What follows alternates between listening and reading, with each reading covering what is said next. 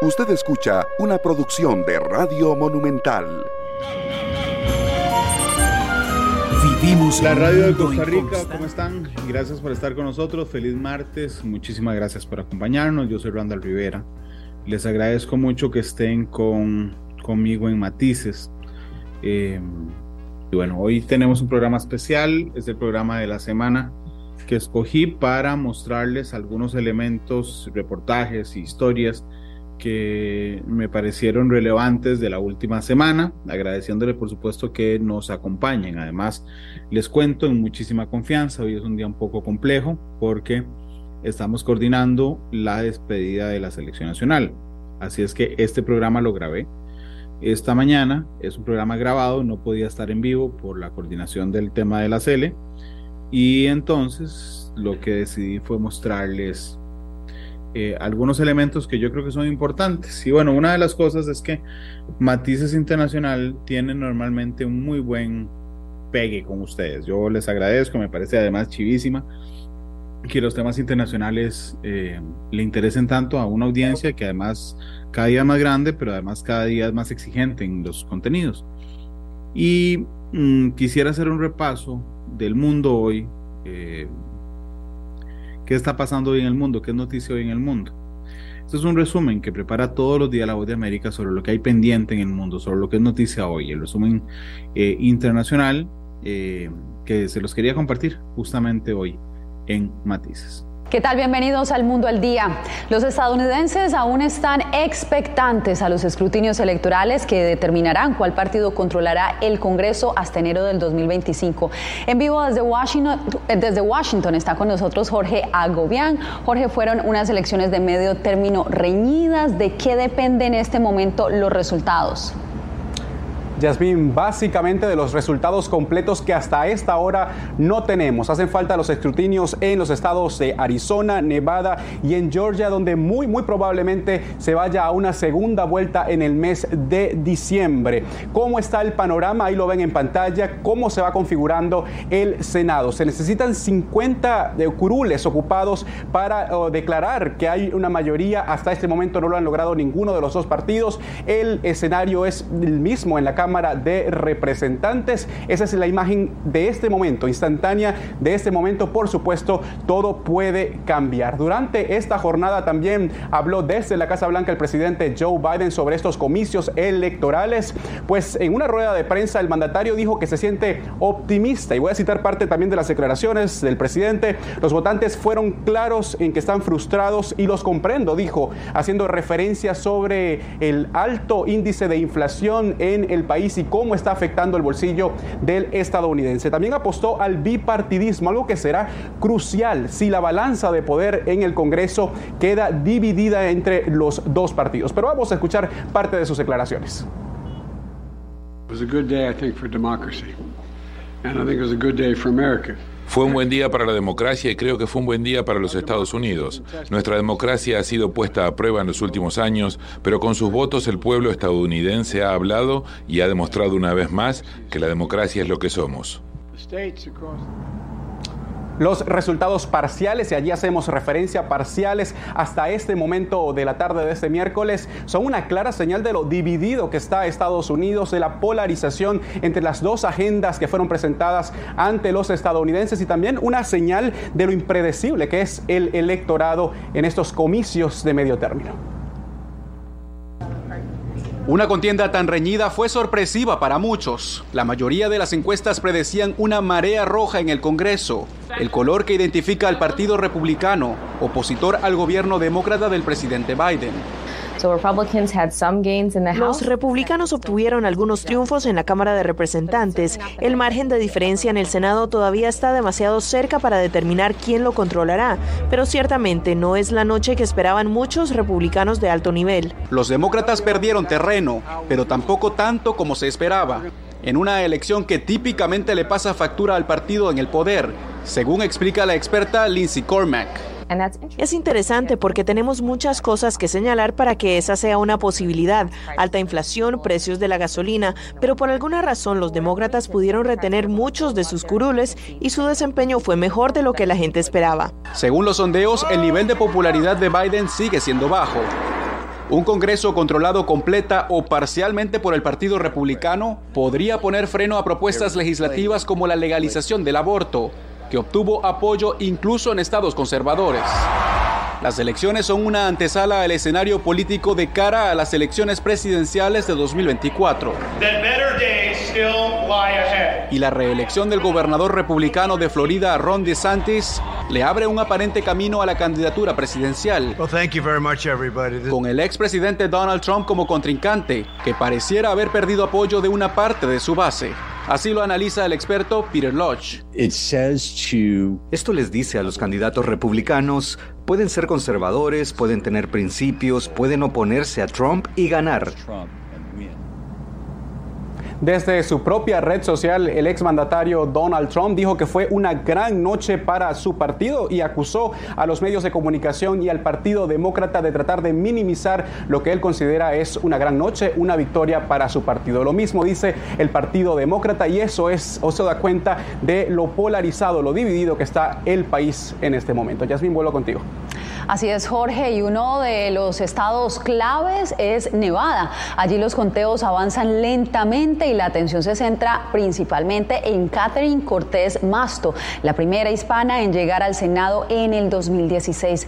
Adriana Arevalo nos acompaña en vivo y en directo con la información más actualizada. Adelante, Adriana.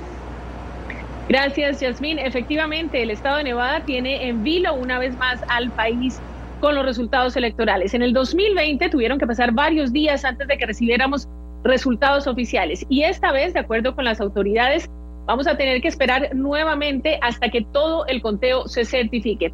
La senadora demócrata Catherine Cortés Masto en este momento se pelea su curul con el republicano Adam Laxalt. La nieta de un mexicano acumulaba el 47% de los votos frente al 49.9% de Laxalt cuando se habían escrutado el 77% de los votos. Vamos a ver qué dicen los dos al respecto. Los votos aún se están contando. Sabemos que esto llevará tiempo y no tendremos resultados electorales durante varios días. Pero esto es lo que sé. Confío en este equipo. Confío en la campaña que hemos construido para ganar y estoy muy agradecida con todos los residentes de Nevada que tocaron puertas, hicieron llamadas telefónicas y se levantaron y lucharon por nuestro estado. Durante los últimos 15 meses luchamos por Nevada y por Estados Unidos. Ganaremos esta contienda. Apoyaré a nuestra policía y lucharé para que nuestras calles sean seguras nuevamente. No descansaré hasta que recuperemos nuestra frontera sur. Ahora, ¿por qué es tan importante este resultado? Porque esta silla en el Senado de los Estados Unidos podría determinar si la mayoría se queda en manos demócratas o si es transferida a los republicanos.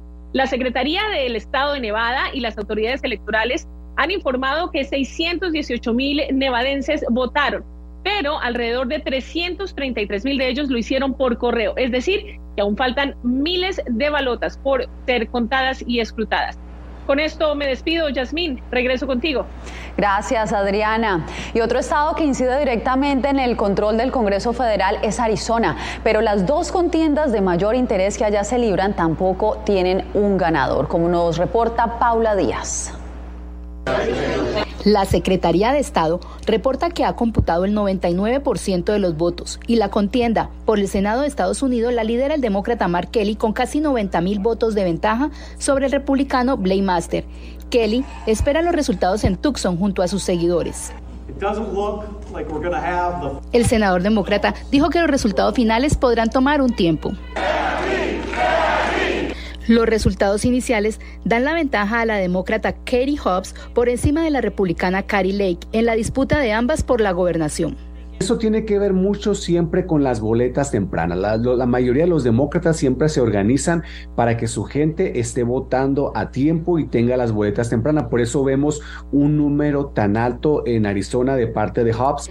Pero al transcurrir la jornada, Ley acortó la ventaja y la diferencia ahora es de un punto un poco más de 11 mil votos. Yo pienso que nos esperan todavía unos días largos. Pienso que esto se va a definir hasta el día viernes. Vamos a tener los resultados resultados reales. Las elecciones en Arizona estuvieron marcadas por problemas con los tabuladores, una demanda de los republicanos para extender el horario que no fue aceptada, vigilantes armados en centros de votación e incertidumbre por los resultados finales. Paula Díaz, Voz de América, Arizona. Los partidos también disputaron 36 de las 50 gobernaciones estatales. Una de las victorias más cómodas que logró el Partido Republicano fue en Florida con la reelección de Ron DeSantis y también del senador Marcos Rubio. José Pernalete nos trae los pormenores con amplia ventaja sobre su oponente demócrata Ron DeSantis gana la reelección en la gobernación de Florida. El gobernador republicano superó a Charlie Crist, alcanzando 59.4% de los votos, de acuerdo a autoridades electorales de Florida. Ofrecemos un rayo de esperanza de que aún quedan días mejores por delante. Estoy orgulloso de nuestros logros en este estado. Me siento honrado por su apoyo y espero con ansias el camino por delante. Otro republicano que ratifica su cargo por tercer periodo es el senador Marco Rubio, con más de 57% de votos, de acuerdo con cifras oficiales. Esto va a cambiar al Partido Republicano. Después de esta noche, el Partido Republicano nunca será el mismo. Y eso es algo grandioso para Estados Unidos y una gran cosa para los republicanos. Desde las calles de Miami, los floridanos acudieron a los centros de votación a lo largo de esta jornada electoral de medio mandato. Personas de todas las edades y de diferentes comunidades votaron por los cambios que consideran necesarios en la conducción del país y que se pueden alcanzar a través del sufragio. Donde estemos más seguros porque no todo el país muy, muy inseguro, tanto eh, para el pueblo como eh, eh, financieramente, financieramente. Entonces por eso vine a votar para que esto cambie, por lo menos ahora, porque en este momento el país está prácticamente yéndose para el piso. De acuerdo con un informe del Centro Pew, un 21% de los 14 millones de votantes en Florida son hispanos. A lo largo de las últimas dos semanas se habían efectuado votaciones adelantadas en esta jurisdicción. José Pernalete, Voz de América, Miami. En Nueva York y en algunos distritos legislativos las contiendas para la gobernación estuvieron muy reñidas, por eso nos enlazamos con Ángela González en la Gran Manzana, donde los republicanos dieron una sorpresa. Ángela, adelante con la información. Yasmín, la demócrata Kathy Hochul logró la victoria como gobernadora con un margen de un poquito más del 5%, lo que también pues eh, dio una sorpresa por el avance de su rival a Lee Zeldin. También los republicanos obtuvieron cuatro escaños en la Cámara de Representantes, lo que los acerca más a obtener la mayoría. Con una diferencia del 5,4% en los votos, la demócrata Kathy Hochul hizo historia al convertirse en la primera mujer electa a la gobernación del estado de Nueva York. Esto se convertirá en un lugar donde los derechos fundamentales están protegidos y las mujeres puedan tomar sus propias decisiones sobre sus cuerpos. La campaña de Hochul se centró en la protección al aborto. Su rival, Liz Zeldin, quien le apuntó a bajar la criminalidad, no había reconocido la victoria de la demócrata. Todavía tenemos mucho trabajo que hacer. El primer paso es ver cómo llegan todos estos votos en el transcurso de las próximas horas, especialmente en todo Long Island. El líder de la mayoría demócrata en el Senado, Charles Schumer, retuvo su curul y se convirtió en el primer neoyorquino en ser reelegido por quinta vez. Leticia James repitió como fiscal general y ratificó su voluntad de investigar las empresas del expresidente Donald Trump. A las empresas más poderosas y a las personas que creen que están por encima de la ley, no lo están. Y esta fiscal general los hará rendir cuentas. Cuatro contiendas a la Cámara de Representantes a resaltar en el Estado quedaron en manos de los republicanos el distrito 17 que perdió el demócrata Sean Patrick Maloney contra Mike Lawler. La vacante que había dejado el vicegobernador Antonio Delgado la ganó el republicano Marcus Molinario, derrotando a Judge Riley, la silla que dejó el demócrata Max de la Pía al no lanzarse a la reelección y que ocupó el republicano Nick Langworthy, y la derrota de Lauren Gillen contra el republicano Anthony Desposito constituyeron un giro importante para la aspiración republicana de obtener la mayoría de la Cámara Baja. Cabe resaltar que los distritos representados por hispanos resultaron victoriosos, solidificando así la presencia hispana del Partido Demócrata en el Estado. Yasmín. Gracias, Ángela. Y usted quédese porque cuando regresemos, el pionero del envío de migrantes en buses a otros estados se reelige como gobernador en el estado de Texas.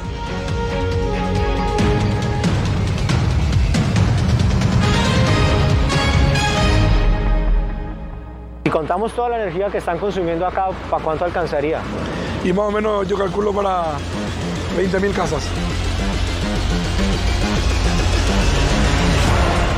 Villarrica, la fiebre de la minería de Bitcoin en Paraguay. Una producción especial de La Voz de América. Encuéntrala en vozdeamerica.com y en todas nuestras plataformas.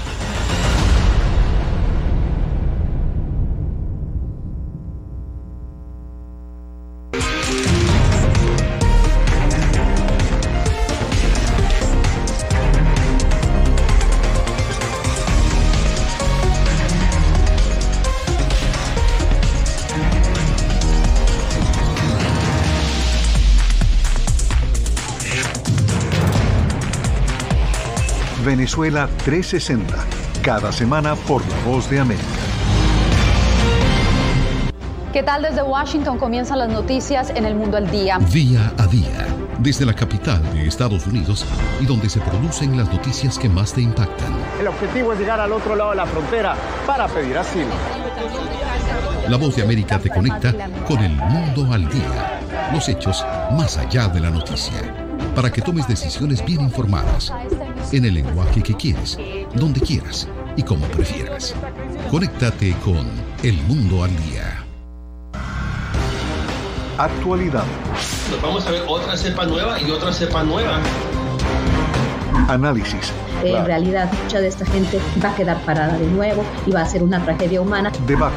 De la obsesión. La obsesión la tienen ustedes. Con la información más allá de los El titulares. tema energético es algo que se está analizando. La inflación es un problema global. 30 y 50 metros están ya las tropas. Su respuesta, doctor.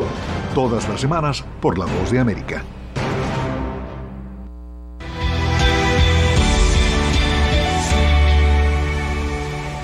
El republicano Greg Abbott se mantiene en el poder al ganar la gobernación de Texas por tercera vez consecutiva. Siempre fue el favorito, pese a que tragedias como la del tiroteo en Uvalde, Texas, podían haberle restado apoyo. Laura Sepúlveda nos amplía la información. Los tejanos están dando ciertamente un mensaje muy claro. Quieren que Texas siga siendo el faro de oportunidades que hemos brindado durante los últimos ocho años. Lejos de convertirse en un estado azul como se llama a los demócratas, Texas dio por tercera vez consecutiva la victoria al gobernador Greg Abbott y mantuvo en manos de republicanos 25 de 38 curules en la Cámara de Representantes. Este año el estado de la estrella solitaria eligió dos escaños adicionales en el Congreso Federal debido a que su población ahora sobrepasa los 29 millones y medio de habitantes. Juntos mantendremos a Texas como el mejor estado y el mejor país en la historia del mundo. Así que Dios los bendiga a todos y que Dios bendiga a nuestro gran estado de Texas. Abbott mantuvo la inmigración como uno de sus pilares de campaña y destacó que ya ha enviado 13.000 personas a otros estados a bordo de autobuses. La estrategia es parte de su programa Lone Star, que a la fecha ha causado 321.000 aprehensiones. El tema fue clave en los comicios. La inmigración no es un problema demócrata o republicano, es un problema estadounidense y va a llevar a ambas partes a sentarse y hablar realmente sobre el tema y llegar a una solución. El demócrata Beto O'Rourke ya suma la tercera derrota en cuatro años tras haber aspirado infructuosamente a la presidencia de Estados Unidos y al Senado. Laura Sepúlveda, Voz de América, Austin, Texas. El apoyo a proteger el derecho al aborto fue abrumador en estos comicios. Verónica Villafañe nos informa que California y otros estados adoptaron iniciativas para proteger los derechos reproductivos de la mujer.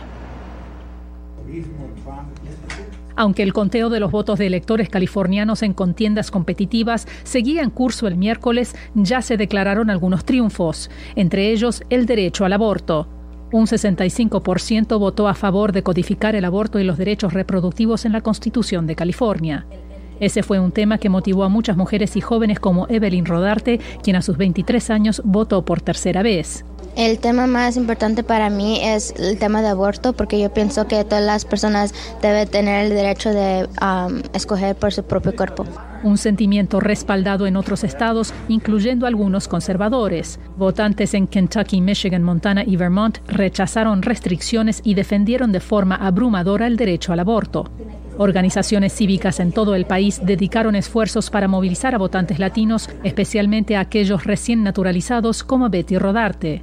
Votar por primera vez para mí representa un, compromiso y un apoyo para, para mi comunidad eh, porque sé que es importante eh, que mi voto cuenta. Votantes en California reeligieron de forma contundente al gobernador Gavin Newsom y confirmaron a Alex Padilla como senador, ambos demócratas, pero sigue la interrogante sobre la dirección partidaria de al menos cuatro escaños congresionales. Y en Los Ángeles, ¿quién será el próximo alcalde?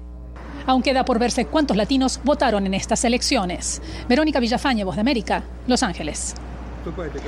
Una ciudad clave para las fuerzas rusas está a punto de volver al control ucraniano. El ministro de Defensa ruso Sergei Shoigu ordenó este miércoles el retiro de sus tropas de la ciudad sureña de Gerson, un territorio que los rusos capturaron el segundo día de su invasión en Ucrania. El anuncio marcó una de las retiradas más importantes de Rusia y un posible punto de inflexión en la guerra que ahora se acerca al final de su noveno mes. Fuerzas ucranianas avanzaron durante semanas hacia Gerson mientras Rusia buscaba reubicar a más de 100.000 de sus residentes. Al volver, sin pruebas, el presidente nicaragüense acusa a Costa Rica de supuestamente albergar a terroristas.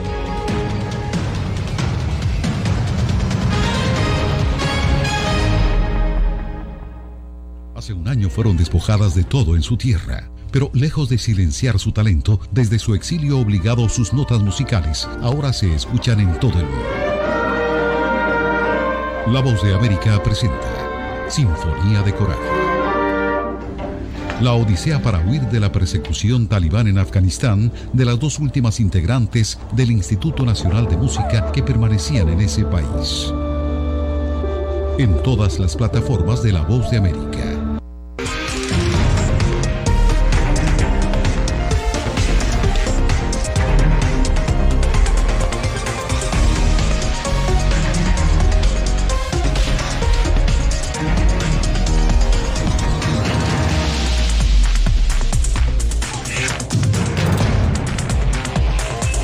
Venezuela 360, cada semana por La Voz de América. ¿Qué tal desde Washington comienzan las noticias en el mundo al día? Día a día, desde la capital de Estados Unidos y donde se producen las noticias que más te impactan. El objetivo es llegar al otro lado de la frontera para pedir asilo. La voz de América te conecta con el mundo al día, los hechos más allá de la noticia, para que tomes decisiones bien informadas en el lenguaje que quieres, donde quieras y como prefieras. Conéctate con El Mundo al Día. Actualidad. Nos vamos a ver otra cepa nueva y otra cepa nueva. Análisis. En realidad, mucha de esta gente va a quedar parada de nuevo y va a ser una tragedia humana. Debate. De la obsesión. La obsesión la tienen ustedes. Con la información más allá de los titulares. El tema energético es algo que se está analizando. La inflación es un problema global. 30 y 50 metros están ya las tropas. Su respuesta, doctor. Todas las semanas por La Voz de América.